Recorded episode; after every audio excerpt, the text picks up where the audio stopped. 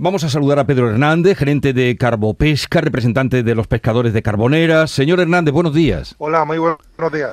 Eh, esto de que ustedes eh, piensan salir a apresar barcos marroquíes ilegales, ¿lo dicen ustedes en serio? Bueno, en primer lugar, eh, eh, parece que suena un poco fuerte que nosotros salgamos a apresar. En ningún momento vamos a apresar a ningún barco, entre otras cosas porque no tenemos competencia. Lo que estamos planteando es la siguiente medida, es salir a alta mar, detectar estos buques y traerlos a puerto español para ponerlos a disposición de la autoridad española pero eso es eh, retenerlos o apresarlos, o al menos pretenderlo. Bueno, más que pretenderlo, lo que sí que de alguna manera pretendemos es eh, contribuir a que haya haya haya una explotación sostenible de los recursos marinos. Porque vamos a ver, Jesús, eh, esto no es un tema nuevo. Nosotros en esta campaña estamos denunciando nuevamente el uso de un arte ilegal por una flota flota muy concreta, en este caso por la flota marroquí, que viene haciendo todos los años lo mismo, es decir, pescar con un arte prohibido, que son las redes de deriva, las llamadas cortinas de la muerte, ¿eh?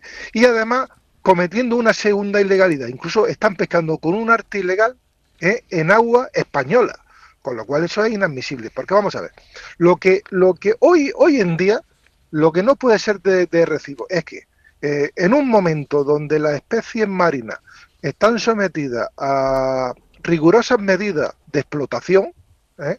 nos encontramos que un arte prohibido desde la década de los 80 sigue, sigue siendo usado por un país que forma parte de las convenciones internacionales de pesca ¿eh? y todo ello eh, bajo la impunidad eh, de, de, todo, porque aquí los gerentes somos todos culpables, somos nosotros, la administración, en este caso la europea, que es la que tenía que haber tomado carta en el asunto, la ONG más representativa, porque te voy a decir una cosa, nosotros la reunión de sábado la tenemos, eh, eh, va a ser una reunión de la flota de palangre y superficie de carbopesca con ANITAC, que es una ONG muy activa en este tipo de, eh, eh, de medidas contra las flotas ilegales. Pero aquí hay que decir que hay dos, dos ONG grandísimas que se vanaglorian de mucho, pero que no aparecen hoy en día para nada en este tema, que en este caso es Oceana y WWF eh, entendemos su desesperación y, y los argumentos que usted pone, pero ¿por qué cree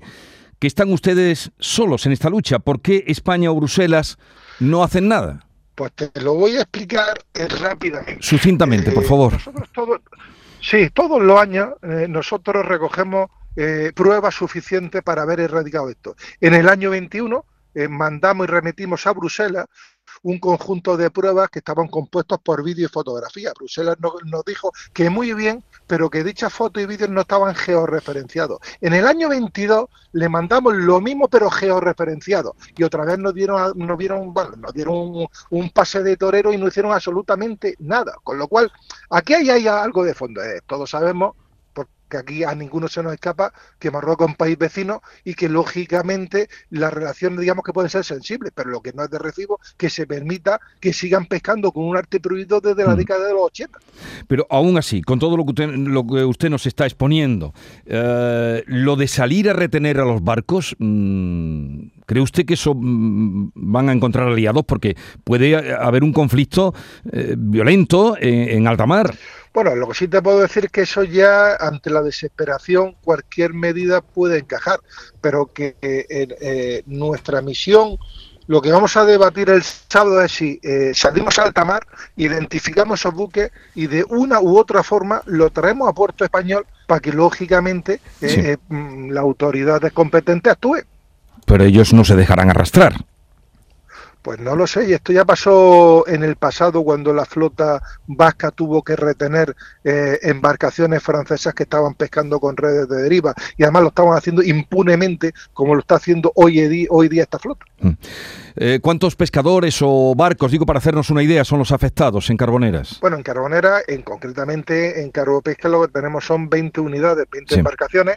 En la cofradía de pescadores habrá como 8 o 9 unidades. Es decir, solamente en Carbonera afectados. Hay 29 embarcaciones de pesca profesional.